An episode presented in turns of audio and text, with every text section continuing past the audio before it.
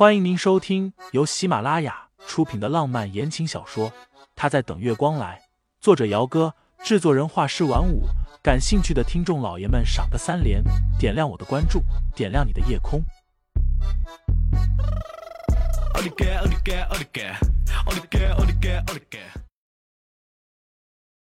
第一百三十二章，你还有脸回来？这边是正在开发，但是还没有完全开发的度假村。去年三月份的时候，温清城问盛思景有没有兴趣在这里弄一个度假村出来玩玩。盛思景当时过来勘察了一遍，回去之后就从自己的私人账户里转了一笔钱给温清城，美其名曰入股。反正就是盛思景负责出钱，其他的温清城负责。这个地方的确是偏僻了一些，但是路修的很好。度假村的项目并没有公开，所以盛老爷子就是把木城都翻了一遍，也不知道盛思景带着清新去了哪里。距离盛思景失踪已经是第四天了，四天里，公司的股票一直都是下跌的状态。网上铺天盖地的都是盛世的总裁盛思景横刀夺爱抢了自己侄子未婚妻的新闻，光是标题就是五花八门的。什么盛家内斗，盛思景要美人不要江山，盛家叔侄为一个女人大打出手，盛世股票持续下滑，祸患总裁。周四上午十点，盛世集团召开了董事大会，会议由盛老爷子亲自主持。除了盛家的人和公司的股东之外，会议室里还多了一个人，一个年轻的男人。这人是第一次出现在公司。一米八几的高个子，面容俊朗，看起来竟然和盛思景有几分的相似。这些老股东们都是跟着盛老爷子一起打拼，走到了今天的。当初盛老爷子曾经婚内出轨，有过一对双胞胎，而后又把这对双胞胎送出国的事情，在座的人大部分都知道。所以在看见盛思年的时候，大部分的股东已经猜出来了他的身份，只有盛思齐。几乎是咬断了自己的牙齿。原本以为上天都在帮他，盛思景一下台，整个盛世就是他的囊中之物了。他怎么都没有想到，老爷子会把盛思年给弄回来，那个上不了台面的私生子。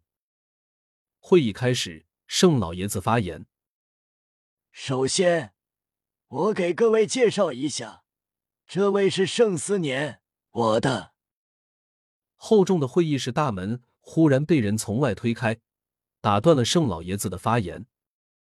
哟，什么时候公司开股东大会，还可以越过我这个总裁了？怎么，你们都当我死了？嗯。这把低沉带着淡笑的声音，让整个会议室的目光都顺着声音看了过去。盛思景一身合身的铁灰色西装。一八七的身高加上他本身的气场，给人一种无形的压力。让我来猜猜看，这位就是咱们家一直在国外潇洒的老三吧？盛思景目不斜视的一直走到了自己的位置上，拉开椅子坐下。总裁的座位在盛思景进来之前是空着的，而盛思年刚刚就一直站在这个位置的边上。盛思景的话音落下之后，大约过了差不多半分钟，盛老爷子才开口：“混账东西，你还有脸回来？”您这话说的，我前两天不就是和太太出门去玩了一趟？怎么着？你们想什么呢？以为我不回来了？这时，一位一直支持盛思琪的股东开口说道：“盛世这几天的股票一直在下跌。”作为始作俑者，盛总，您有什么好说的？盛思景收敛起了自己脸上的淡笑，视线瞥向还站在自己身侧的盛思年。这件事情稍后我会解释，并且做出补救的措施，各位稍安勿躁。补救？盛思年开口，嗓音清淡。不知道盛总打算怎么补救？据我所知，这几天盛世亏损了几个亿不止了。盛思景，这是公司内部的事情，你是以什么身份来问我的？嗯，思景。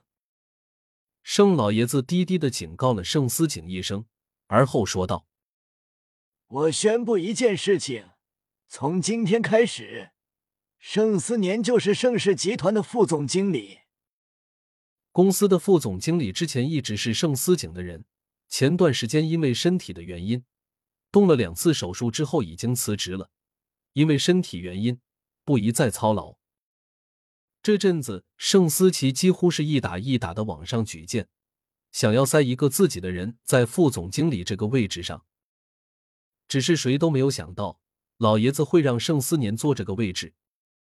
盛思琪下意识的看向了盛思景，他以为盛思景会阻止老爷子的决定的。听众老爷们，本集已播讲完毕，欢迎订阅专辑，投喂月票支持我。我们下集再见。